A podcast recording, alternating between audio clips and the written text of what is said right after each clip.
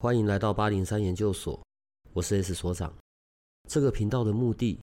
是要让正在神秘学上探索、找答案，或者感到好奇的人，可以有个经过筛选、安全并且中立的参考，也许可以找到解答，也或者是获得状况的解决。欢迎你在这里和我们一起接触神秘学里有趣的人事物吧。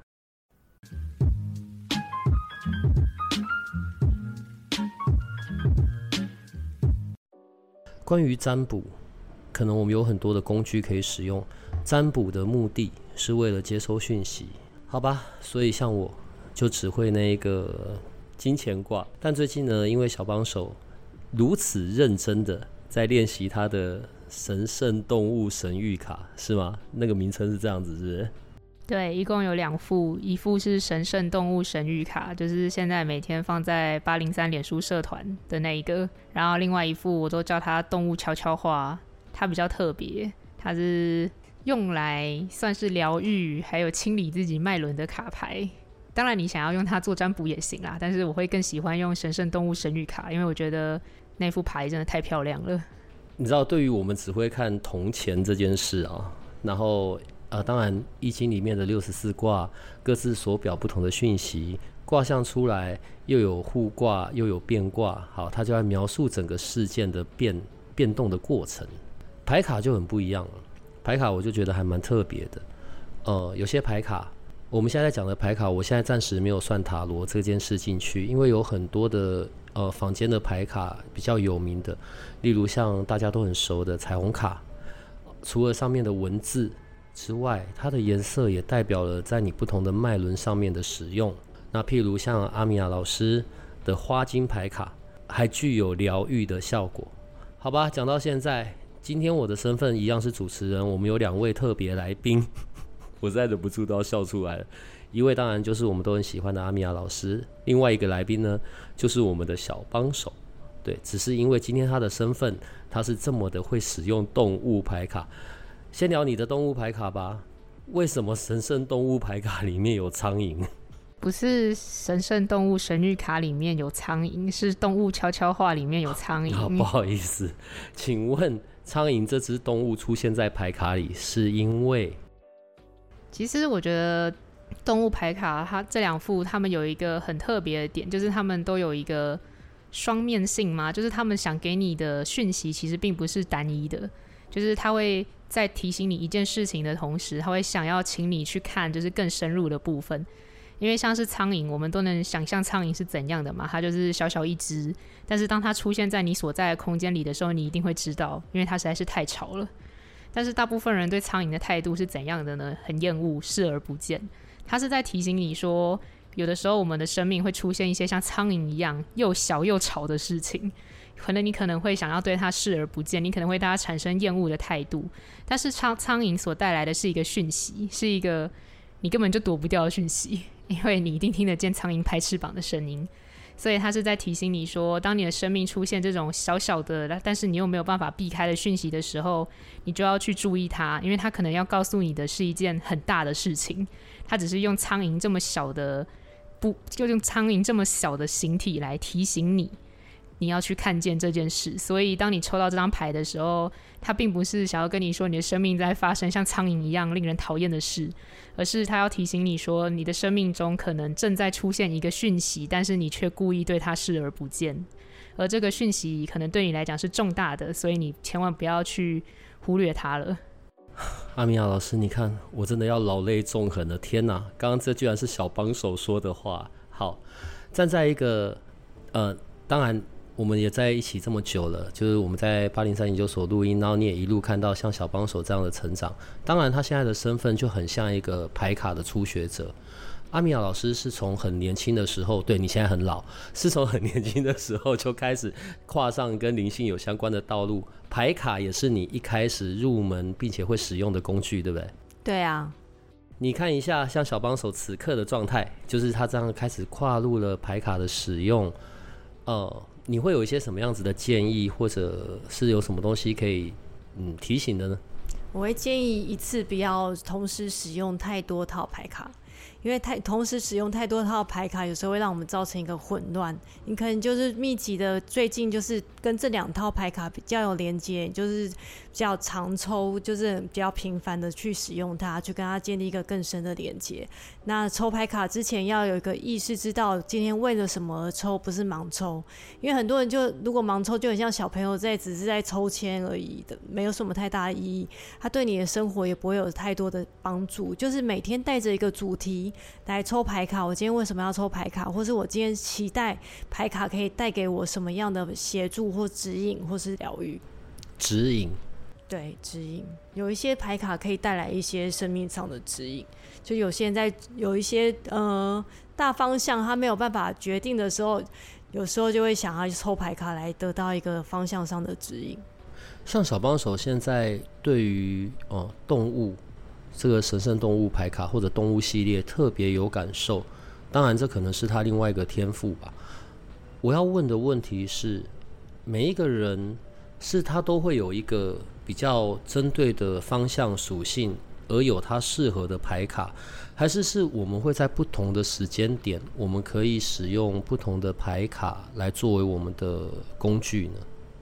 我觉得都有可能呢、就有一些人可能就是跟，比如说他跟动物就特别有连接，所以他就会特别喜欢买动物系列的牌卡。有一些人可能跟天使特别有连接，他就会一直喜欢买天使啊，甚至独角兽啊之类的牌卡。就每个人他在那个当下，他连接的神圣力量可能不一样，他就会比较依赖什么样的牌卡。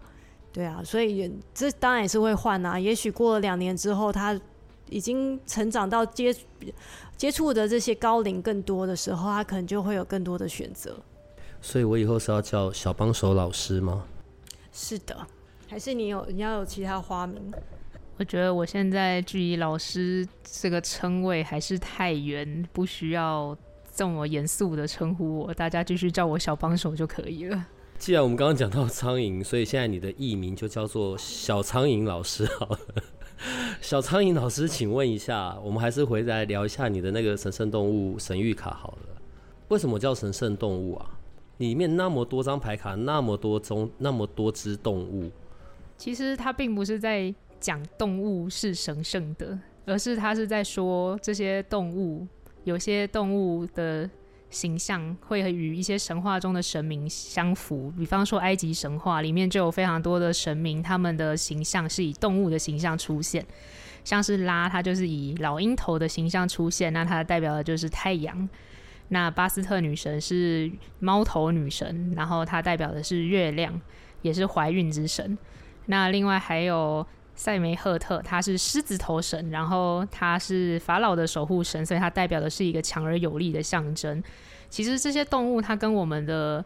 生活非常的息息相关，而且我们其实一看到他们的形象，我们就大概能理解他想要给我们的意思，还有他想要给予我们的支持是怎样的。那其实，在很多的神话中，就是这些动物，它们也是神明的一部分，或者是神明的随从。例如，我们知道的北极玄天上帝，他就是脚踩龟跟蛇嘛，代表玄武。那在我们的民俗信仰之中，也有黑虎将军，像是这样，本身就是老虎的神明，然后他是小孩子跟动物的守护神，然后同时也是宠物沟通师的守护神。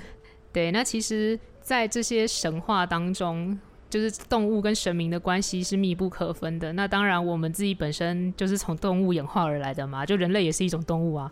所以我们一定可以跟动物有这些连接。只是我觉得有的时候人类会很容易想太多，就是我们会，就是因为我们已经走到了。我不敢讲说动物之上啦，但是的确，我们是比动物可能更有一些自律，或者是更有一些理智。我们可以靠着这一些理智去压抑我们的本能，但同时我们在压抑本能的时候，我们可能就会断掉了可能一些高我啊、高龄的连接，就是我们太依赖我们的头脑去思考了。所以我觉得，其实这些不管是我的动物悄悄话，还是神圣动物神谕卡，它其实都只是想要提醒我们说。我们要记得，其实我们是有这些动物的力量的。然后，当我们感觉到彷徨不安，或者是像是我最近快被恐惧压垮，又或者是非常焦虑的状态的时候，我们可以去想一想这些动物它们带给我们的指引以及支持，这样子。好吧，一边老泪纵横，一边还是要继续。阿米亚老师，请问一下，从萨满的观点，萨满在关于自然界的元素，风、火，然后水这一些元素里面，还有一个很重要的就是动物了。动物跟萨满这中间的关系，他们是如何看待的呢？萨满，他们很多的那个萨满有分很多的派别嘛，但是每一种派别跟动物都有特别连接，甚至他们会说他们是神圣部落，然后他们会把有些动物当做是他们的力量动物，就是在这些动物会协助他们去跟大自然更加连接，然后或是去展现自己的力量。比如说有一些是狼的神圣部落啊，蜘蛛神圣部落啊，乌龟、蜘蛛，对啊，乌龟。对啊，就是每一个神圣部落，它有带着不同的智慧，有它不同的意义。我没有种族偏见啊，但是我我总是以为所谓的力量动物，一定就是老虎啊、狮子啊、马、老鹰这一系列狼。对，你刚刚讲的蜘蛛跟那个就有点突突破我的想象了呢。嗯。蜘蛛很厉害啊！蜘蛛其实是跨维度，因为它会织出出很多的网，所以它其实是可以呃带来很多的知知识跟智慧，然后带着大家去跨不同的维度。对啊，所以其实不要小看这些古老的智慧，就是大大小小的各种的动物都可以带带领我们有一个不同的神圣的学习。在萨满看待动物的这些方式，我们刚刚讲到这些不同的动物嘛。所以从萨满的观点，这些不同的动物各自又代表些什么样的力量？例如刚才讲到的狼，狼啊，狼它代表的就是呃智慧啊，或疗愈啊，或知识，就是有一些古老的疗愈知识，其实都是狼神圣部落在守护的。所以像我本身，我是跟狼神圣部落会比较连接，是因为我本身是疗愈师，所以他们就会透过他们的教导，然后带给我一些比较不一样的呃想法。所以就是透过这样跟这些神圣部落去连接，有时候我们就会得到一些的启发跟知识。然后比如说我们在有一些呃疗愈的药药材，或是我们要怎么样去做疗愈，有时候就会透过这些连接去得到一些想法，然后或是得得到一些启发。所以请问一下小苍蝇老师，你的那个神圣动物神諭卡里面，狼在说的又是什么呢？叫我想帮手就好了，实在是不需要，就是再加上老师，或者是再改个名字，这些都还太远了。我觉得我距离老师还是一个非常遥远的阶段。我们这些很习惯你的这些研究生跟听众，现在应该都已经笑歪了。来吧，在你的牌卡里面，狼代表的又是什么呢？因为刚刚米娅老师讲到，就是这些疗愈知识的力量在狼这儿，但是从我的动物神諭卡牌来看的话，狼他在说的其实是。提醒抽到这张牌的人，你要活出你真正的样子，就是你不要为了迎合他人，然后所以就是把自己伪装成另外一副模样，因为这样子你会很累。然后当你累到一个极限的时候，就会爆发了，就是你体内的狼性就再也压抑不住了，你就会直接爆开来，整个变康这样子。对，我并不是在说，就是可能你的本性很糟，所以你会就是变康，然后让大家发现你是一个很糟的人，而是说。你不要为了去，毕竟因为我们现在社会或者是老师、父母都会对我们自己本身就是有一些希望，然后会希望，比方说可能爸妈希望我是个医生，然后老师希望我考几分，然后社会希望我是一个乖女儿、乖儿子之类的。但是实际上这些规范强压到我们身上的时候，我们就会被迫去变成一个不是自己的人。那被迫变成一个不是自己的人的时候，我们就会活得很痛苦，因为你对外是一副样子，但是当你深夜深了，只剩你自己一个人的时候，你又会变成另一副样子，就是你将会活得非常的累。而且事实上，这些规范真的有人有办法好好的说，我们应该要做到什么样才能叫好儿子、好女儿、好爸爸、好妈妈吗？这些规范会不会到最后其实变成是我们加给自己的？就是原本是别人对你的期望，结果我们却错误的以为那是我自己对我自己的期望。所以狼其实是在提醒我们，你要活成你自己真正的模样，而不是别人心中理想的模样。呃，我刚刚在讲的时候，我说我暂时先在讨讨论牌卡的部分，我们暂时先不提到塔罗。塔罗的派别或者使用方式实在太多了，当然最广为人知的大概就直觉塔罗的吧。然后塔罗同时也可以看事件的发展，好，但那一些依然要受过专业的训练呢，然后或者去理解。所以我说塔罗暂时不在我们讨论的范围内，但我们就讲其他我们房间常见的那一些，或者我们自己特别有连接的牌卡，依照用途。我刚刚举的像彩虹卡做例子，有有的时候可能每天抽一张哦，经由它上面提醒的字句以及它的颜色哦，我知道我今天要留意一些什么脉轮。有的牌卡，例如像小帮手现在在用的神圣动物神諭卡，除了每一天有一些提醒，它也是可以排排成那个呃卡阵排阵阵列的方式来做问题的指引跟方向。另外，有些牌卡它是具有疗愈的功能的。我第一副比较会使用上手的牌卡是大天使牌卡啦，当然那个时候跟做灵气这些有关，然后反正三不五时就要请那个大天使 Michael 或者大天使拉斐尔，都当做是在叫免钱的，这样一直呼唤来哈。然后随着我们看到的东西多了，或者因为有像这些老师，然后总是带来一些很惊喜的，像阿米娅老师的花金牌卡，又是另外一个让我觉得很惊讶的。我原本以为哦，那个牌卡上面就是那些花的照片，也就这样。可是，在亲眼看过几次，以及利用那个花金牌卡做疗愈，我就哦瞪大双眼，然后觉得自己真的是一个土包子，好吧？所以，请问阿米娅，那个花金牌卡为什么它是可以这样进行疗愈的呢？因为它有被能量化，就是有把那个花精的能量。放到那个牌卡上花金牌卡上面，所以那一套我用的那一套花金牌卡，它的主要功能就是真的比较针对是，呃，疗愈，就是它代替的就是一个花金，就是每一张牌卡就代表是一瓶花金的意思。就是当你没有花金在身边的时候，这些牌卡还可以同时带给你一些疗愈力。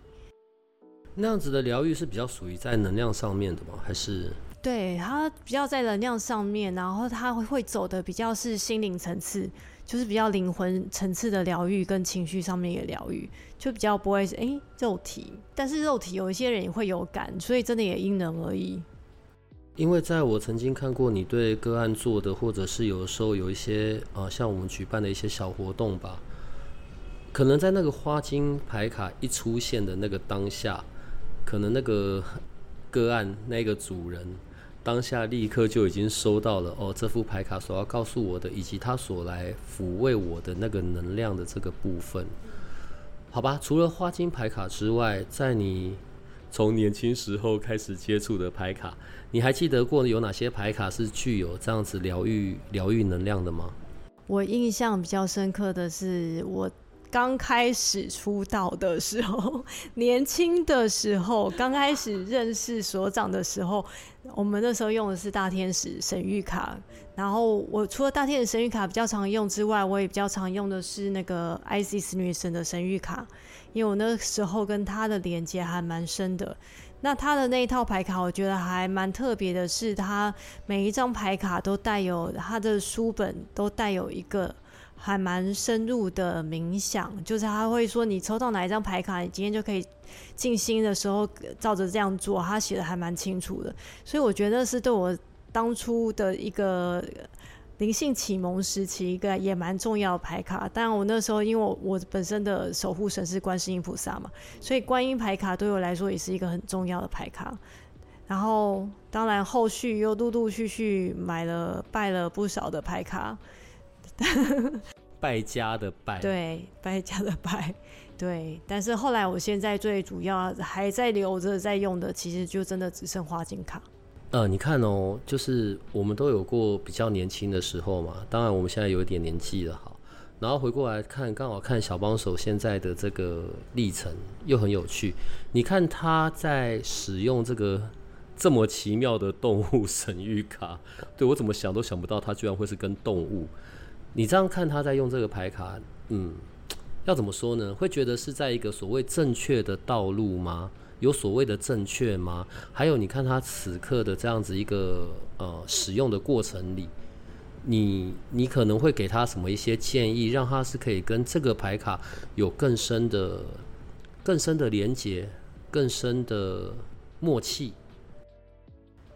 我觉得就是一个像小朋友探索的过程啊，因为我们过去也都是这样过来的，就是在随着他这跟这些牌卡在练习，其实就是在整个等于他在打开他的一些呃感知跟一个一些神性指引的一些连接开始在建立了，所以其实也没有什么不好，也不会有什么犯错，就是不用担心。然后会给他什么建议？就是就是喜欢哪一套就可以常去用它，常去跟他建立一个连接，但是不要沉于迷信。就是牌卡告诉我们的，有一些都只是一个参考值，或是他给你当下的一个指引，它不是百分之百，不用一定要照着它上面写的什么东西去。遵循，比如说有些牌卡，它可以会告诉你说，哎、你今天跟哪一个水晶特别有连接，很多人就会真的跑去买这些水晶或是什么之类的。其实就是我我我的意思是说，你可以把它当做是一个指引，但是不要去沉迷它，然后也不要去呃过度的迷信它，过去过度的依赖它。就是你还是要有一个内在自己的力量，知道自己为什么要做这件事情。就是你是牌卡的主人，不是牌卡是你的主人。所以严格讲起来，牌卡跟主人的关系上，用我们比较熟悉的方式好了，就会很像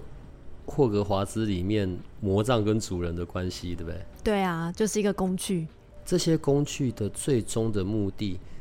透过这个工具，我如何去解读我所收到的讯息？有的时候牌卡是有双面性的，可能有的时候是要透过。牌证出来哦，可以获得一些方向跟指引，好吧？小帮手老师，请问，我们刚刚在讲的是神圣动物神諭卡嘛？那你说另外一副，你会比较把它叫做动物悄悄话的那一副，那一副就是我们刚刚所讲的，它也具有疗愈的功能，是吗？对，因为这一副牌它比较特别的事情是在说。人类的古老的文明，就是这一路发展以来，许多的地方部族，他们都有相信白色动物具有神圣的治愈力这件事情。他们认为，就是白色的动物是与更高维度连接的生物。然后这些白色的动物将宇宙神明神性的智慧带给人类，但是当这些动物回到更高维度去的时候，我们与神明神性的这些连接就断掉了。所以这副牌卡它其实是在就是提醒我们，我们要重新捡回这个连接。那白色动物的信仰的部分，像是澳大利亚土著，他们就有相信，就是有一种叫做吉达拉的白金，它是从星辰下来地球海洋的。那同样，人类的演化，所有生物的演化也都是从海洋开始，所以它代表的是一个母亲的力量。那像是印度神话中也有提到，就是佛陀的母亲曾经梦过白象。然后在南非的部落中，他们也相信就是有一种白狮，他们叫做 Star Being，就是这个比较难翻译成中文，因为 Star 就是星星，Being 就是存在。但是我觉得纯粹翻译成星星或星体都有点太流于表面，所以大家就。稍微就是去体会一下这个英文的博大精深。那他是在讲说，它是行星的治愈力量，然后它会给社会阶层带来和平与和谐。那这一副牌它真的很特别，因为就像刚才讲到的，里面有苍蝇。那除了苍蝇以外，我还想要分享另外一个，也是蛮少会在动物牌卡中想象到的动物，是天竺鼠。就是他是在讲说，天天竺鼠虽然小小软软一只，没啥。看起来就是小不隆咚，而且好像很容易就挂掉了，但是它却有非常大的治愈能力。所以当你抽到这张卡的时候，它是在跟你说，虽然你可能觉得就是自己并没有特别强大，或者是并不是什么很厉害的存在，但是当你内心有想要治愈他人，或者是为他人服务、给予他人爱的这个想法的时候，你就能发挥出非常大的治愈力量。我觉得就是所有人都应该要记得的，就是不需要把自己看得那么低，因为当你有这个想法的时候，力量就会随之涌现。这居然是一个巨门线会讲的话，Oh my god！好吧，呃，你每一天都放一张一张，可是你那个牌卡好像它是可以放成三张，也可以放成是五张跟七张，是不是？如果是神圣动物神谕卡的话，它可以放成三张、四张跟七张。那放成三张的话，第一张它是在讲说你的这个议题，你希望探讨的问题的核心。那第二个是说你的它现在呈现出来的状态，你可以如何跨越？那第三章就是解决方案，就是其实我觉得它的这个牌阵是很好懂的，但但是当然，重点是你要怎么去解读那些神圣动物卡牌想要告诉你的提醒。因为像我的话，我之前也不是之前啦，就刚刚发生的事而已。因为我最近就是状态不是特别好，其实是蛮差的啦，反正。我就是想说，好，那我现在就给我自己一个主题，然后就是我可以怎么样跨越，或者是反正就是 pass away 这个我现在这个非常焦虑的状态。那我抽出来是一张蝴蝶卡，那蝴蝶卡它在说的是我要相信我自己真正的感觉，就是我的这个恐惧跟焦虑，他们是真实存在的，我不需要去假装他们不存在。因为蝴蝶是从毛毛虫变成蛹，再变成蝴蝶的嘛，就是这是一个蜕变的过程。那蜕变的过程有这些恐惧、焦虑、紧张是理所当然的，所以我只需要去，所以我不需要去就是害怕这些状态，因为我正在转变中，所以我只要好好的接受，然后知道自己正在转变中，那就一切 OK 咯。那如果说是四张牌的话，那因为这个牌卡很特别的一点是在祈祷词的时候，它的祈祷词非常的长，反正就是你会跟神明、女神、神兽、四季、月亮、大地，就是向他们祈求来，就是协助你、支持你，让我抽出这个牌卡。那所以如果是四张卡的卡阵的话，它是跟大地、空气、火还有水连接，就是分别代表这四个状态。然后，如果是七张卡的话，那就是更深层的去协助你看到事情，以及你可以如何去解决这个议题。因为其实它很特别的事情是我们。都可以，就是比方说，我现在很恐惧、很焦虑，这是事情的表面，就是我现在状态的表面。但是它会让你去看到的核心是是什么造成我的恐惧跟焦虑，就是是什么引起我的这个状态的。它并不是只是单纯的跟你说，哦，你现在很恐惧、很焦虑，我知道咯。因为其实这个状态我们自己也知道。其实我觉得人们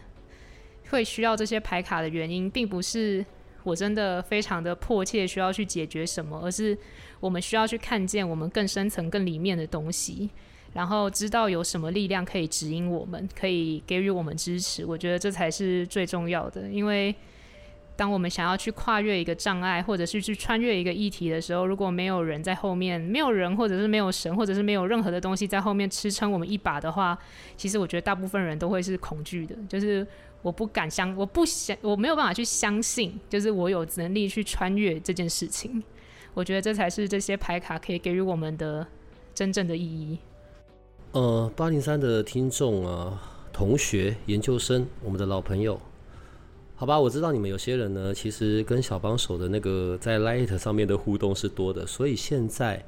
也许如果有的时候你需要有一些你知道牌卡的协助，你们就私赖他吧。但不能做免钱的，好不好？能量上面是太奇怪的，所以如果你找他呢，然后直接透过你人也不用在，你找他帮你做这个的话，你要记得叫外送，好不好？给他喝个饮料啊，或者喂食，他就会心情非常愉悦了。好，然后另外就是，所以阿米亚，你看到了吗？我真的觉得太可怕了。我的意思是说，为什么这一段时间我们都比较着重在关于个人成长跟教育上面？透过教育的力量，或者自己的探索，我觉得那种接地的部分，真的就会比较呈现的不一样了。在生命里，我们当然都会遇到各式各样的问题，或者各式各样的情况嘛。呃，台湾人的习性，因为我自己也是，我们俗称的 OK 棒疗法，哪边出事哪边处理，比较不太会去愿意去。不管是去针对源头的部分来做疗愈、来做改变，或者是我得踏上自我探索的这个道路，因为这些都很花时间。可是 OK 棒疗法，哪边痛，头痛屁股，头痛医头，脚痛医脚，哦，屁股痒就医屁股，快速又有效。我过去也会是这种追求的。可是，如果当我们真的愿意回过头来看，因为关于学习，它是没有得停止的嘛，也只有学习才会让我们自己更茁壮，呈现跟稳定度就会比较不同，也就不会有常常所谓的哦，会受到外界的干扰而影响。嗯，我觉得最适合举的例子大概也就是花精了吧。如果我现在哦，像上次你跟小帮手做的那个实验好了，然后所以知道，因为有的时候我们身上的一些呈现反应，是因为我情绪的失衡，然后需要去处理那个情绪，可是又要去找到那个情绪的源头。像我个人，我就绝对不会去碰情绪的源头，我就是立刻隔断、隔断、隔断。可是这一些弄久了，当然对身体就不好。我想要问你的是，嗯，要怎么样，我们真的可以愿意 愿意鼓起勇气踏入这一种嗯自我疗愈的道路呢？就当你痛到不能再痛，所以我刚刚笑了嘛，因为问这个问题每次都是这样，一定要痛到极点，吃够苦头才会开始啊。嗯当然，他花精当初发明的时候，巴赫医师是希望他把它定义在是一个预防医学。他希望他在大家出遇到问题之前，先认识了花精，先看懂了自己的情绪，就不用有后续那个地方的后续那些受苦的部分。他希望花精的出现，可以让大家可以提早有意识的去改变自己的生活习惯也好，去正视自己的创伤也好，然后去。改变一些自己的生活态度，对，就是各种各式各样。他认为，只要你有意识的先去面对这些问题，你后续就不会有那么多的苦头受。对啊，所以其实要怎么样可以愿意踏上疗愈，就是第一个就是我们其实不用真的花那么多时间痛苦啦，就是其实可以很轻松自在的去面对自己的一些生命功课，然后。早面对晚面对都是要面对的，然后对啊，就是花精，其实我觉得它可以用一个比较快乐、比较平静、比较缓和的方式带大家去穿越穿越这些创伤，所以我会建议大家、鼓励大家，其实可以试试看疗愈。疗愈真的是一个呃，很可能是大家不是太熟悉的东西，因为过去大家可能比较习惯的是有问题就看医生，或是呃遇到什么问题就去。找老师处理，可是疗愈、自我疗愈其实才是一个很重要的环节，就是我们才是我们自己的疗愈师，我们有绝对的能力可以帮助自己去穿越伤痛。我觉得能够活在现代，对，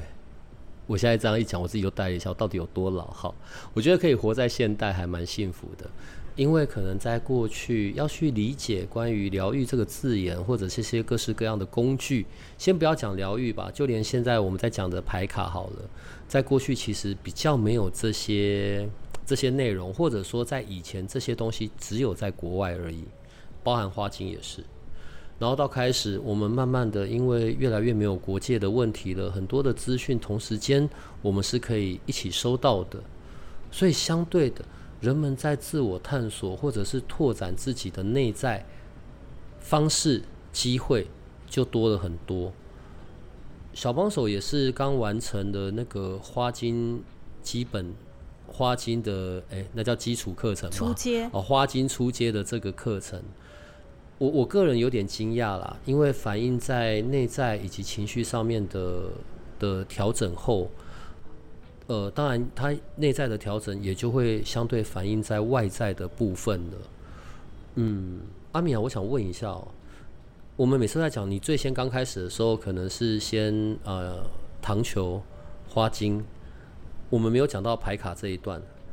所以我们把时光拉到你还年轻的时候，你在接触这个灵性道路上你的路径，嗯，你陆陆续续接触的这些工具有些什么呢？我先学了顺势疗法，然后很快就跟着学了花精，然后接下来学了灵气，灵气之后就开始学了一些比较启蒙启蒙式的课程，然后就开始认识了牌卡，开始就开对，然后认识那个时候我就是在这个时候认识那个所长的，因为我们那个时候两个一起。年轻，我现在依然年轻，不要我超年轻哦！我的天哪，好，然后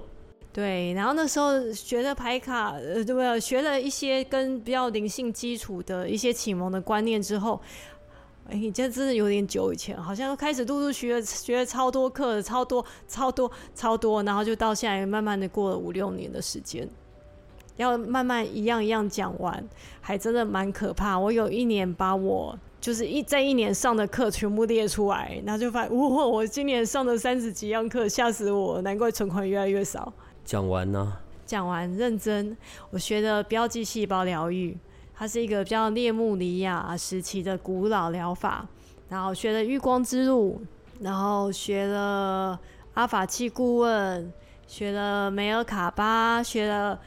阿卡 阿卡西记录，还把它一次都学完了。学到三阶，然后还学了什么？天哪！我还学了心理舞蹈、儿童瑜伽、儿戏瑜伽，太多了。对啊，然后灵气系列，灵气对灵气全部也都学完了。水晶疗愈，各式各样，萨满，到现在圣火传承这些课程，一些呃独莲花星光独角兽、莲花针灸。讲不完啊，怎么那么多？对，但是对我来说，其实这一样一样东西，现在对我来说是整合在一起。所以每个来到我面前个案，我不但会去问他们说：“你们来找我是要做什么样的疗愈？是要找我做莲花针灸疗愈呢，还是要做什么样疗愈？”因为我会去为他们找到他们最适合的疗愈。因为我学了这么多东西，我会知道什么样是他们最能协助他们的。学了多少？可能从来就不是那个重点。当然，你学的越多东西，你有更多的经验，或者更多的对于哦眼前这个人的状态的理解。可是，我觉得一个很大的分水岭是关于去作为一个疗愈师的那个初衷吧，因为是这个东西才能够支撑的。为什么我会现在这样讲？像我个人就完全没有耐心做这件事情。不是不喜欢，是我知道作为一个疗愈师，他需要高度的耐心、同理心，然后并且是，嗯，并且在，因为我我们现在是在节目中，有些字眼我就必须避讳开来啊。如何我可以提供眼前这个人他所需要的，并且让他不管是在身心上面的感受度是可以获得改变的。嗯，所以阿米老师，请问。支持着你，然后来去成为疗愈师的那个初衷是什么呢？就是你看到自己带着自己穿越了很多的伤痛，就是每个疗愈师其实都是有故事的人。那你可以把自己带到现在这个位置，当然你也就很想要帮助更多人，让更多人不要再继续受苦。因为我真的是真的看到别人在受苦，我真的会很很难受。就是我觉得你明明可以有机会可以过得更好，为什么要把自己困住？所以其实起心动念当然就是。我已经帮自己走到这里，我就会希望帮着更多人可以离开他的痛苦。就像那个我们走，我们常常开玩笑，我们说我们走的是菩萨道，我们就会希望更多人可以远离他的这些人人人世间的一些悲苦。大家真的不要被骗了，菩萨道三个字只是听起来好听，做起来是非常辛苦的。对，我现在并不是在泼冷水，因为如果像我跟阿米娅熟稔的程度啦。然后我知道，有的时候可能就是任何时候，呃，当个案，即便是我，我也是有些状况，或者有些想不通的，或者急需要被处理的，立刻马上电话就去了。同时间，所以他不是在处理自己的状况，他要应付各式各样来自外来的状况，还有不同的人的状况。所以这是在旁边看的人会觉得很辛苦。当然，反正呢，我们的阿米娅老师是甘之如饴的，哈。哦，对啊。呃，今天最后的结束，我要回到我们的小帮手身上了。来吧，小帮手，帮我们抽三张牌，来帮我们看一下，在未来一周，你的神圣动物神谕卡要给我们的一些指引是什么吧？所以我抽了这三张牌，我接下来就一个礼拜不需要再每天抽了吗？不可能。好吧，因为这副牌祈祷词有点长。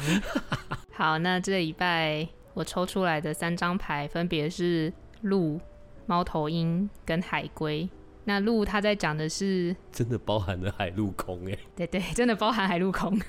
好，然后呢？那鹿它在讲的是，其实我们每个人都已经表现出最好的自己了，就是我们已经表现的很足够了。但是有的时候我们会过于谦虚，就是我们会觉得，就别人称赞你的时候，我们可能会说，哦，没有啦，还好啦。就是大家应该会有这个经验，就是在还是小朋友的时候，如果有就是叔叔阿姨称赞你，你爸妈可能就会跟你说：“哦，哪有，这是他该做的，他还可以做得更好。”就比方说，可能你考了九十五分，好棒棒，但是你爸妈可能就会说：“为什么没有一百分？”哈，说啊，然后你就不知道你该怎么回答啊，就考出来就九十五分，不然你想怎样嘛？对，在小时候我们可能会这样想，但是可能当我们被这样责骂久了以后，我们就会开始真的觉得，对耶，为什么我只考九十五分？为什么我不是考一百分？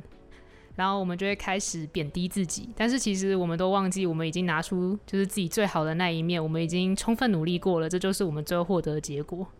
就是提醒大家不要没事一直贬低自己，因为你已经是最棒的你自己了，好吗？然后接下来是猫头鹰，那猫头鹰它在讲的是智慧，那这个智慧是在说你要看见一件事的全部面貌，因为猫头鹰的头它可以。三百六十度的转，看起来有点恶心，但是正是因为它有办法这样转，所以它有才有办法，就是在夜晚的时候看到哪儿有它的食物。对，所以我说这些动物卡牌其实是非常好理解的，它就是在提醒你，你要看见一件事情的全貌。当你理解一件事情完整面貌的时候，你才有可能去获得真正的智慧。那最后是海龟，那海龟它在讲的是关于学习，就是假设你觉得。你需要帮助，你就直接开口讲，就是请求别人协助你。这并不是一件丢脸的事情，因为我们任何人的学习都要像海龟一样，我们要潜到海面之下，我们才能够理解，就是这些真正的东西，这些东西真正的发生原因，或者是这些智慧、这些知识，而不是流于表面。因为如果我们做事情就只流于表面的话，我们其实是学不到什么真正的东西的，我们就永远看不到海面下就是有那么多漂亮的鱼、漂亮的珊瑚，我们就只能永远在海面上漂浮。所以提醒大家，就是当你要想要真心学习、去理解一件事情的时候，你就下潜，就好像在海中下潜那样子，去深入的学习它，去深入的了解它，不需要感到害怕，海龟的能量会支持你。今天呢，就谢谢两位，今天谢谢两位老师来到我们这里，好。呃，小帮手每天的排卡依然要继续进行。然后我刚刚有讲了，所以如果你有想要找小帮手帮你挂一下，呃，不对，挂是我这里，帮你用神圣动物卡来解惑，记得叫外送给他吃，这样就可以打发他了，他也会非常开心的。然后另外就要谢谢阿米娅了，谢谢不是你今天来到这里，因为我之前就在讲，我觉得阿米娅的花精课很奇妙的一件事情是，它不是在教花精。我不知道怎么解释，因为一般我对于之前我对于花精的认识，就是我去认识那三十九种花精，然后各自代表的含义。但基于呈现的结果，以及在能量状态上的改变，好吧，阿米娅，你们的花精课真的蛮神奇的。今天就到这里了，所以请你们两位可以跟我们的听众说拜拜了。其实小帮手你不需要说拜拜，你还是一天到晚得要跟他们有线上的互动跟讲话，所以只有阿米娅说拜拜。来吧，阿米娅，你说拜拜吧。拜拜。如果这个频道的内容对你有些帮助，那我们还有一个不公开的脸书社团，不定期的会有影片、采访的直播或者线上活动的举办，每一天还会有奇门遁甲集市方的发布。你可以运用八零三研究所的官方 LINE@ 找到加入社团的入口。为了维持社团的品质，记得花一分钟完整的回答入社问题，里面也会有各个来节目的老师或者你需要的其他资讯。最后。提醒你可以按下订阅与五星好评，这样你就不会错过每一集的最新内容喽。